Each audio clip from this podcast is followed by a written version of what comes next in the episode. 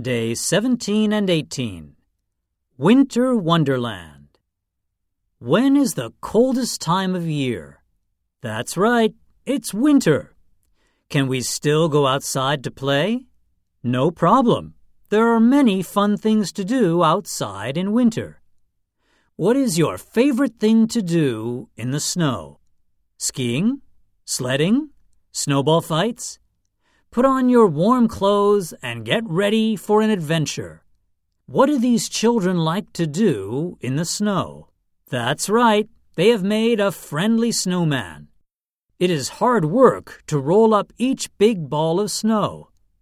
How many snowballs did they use?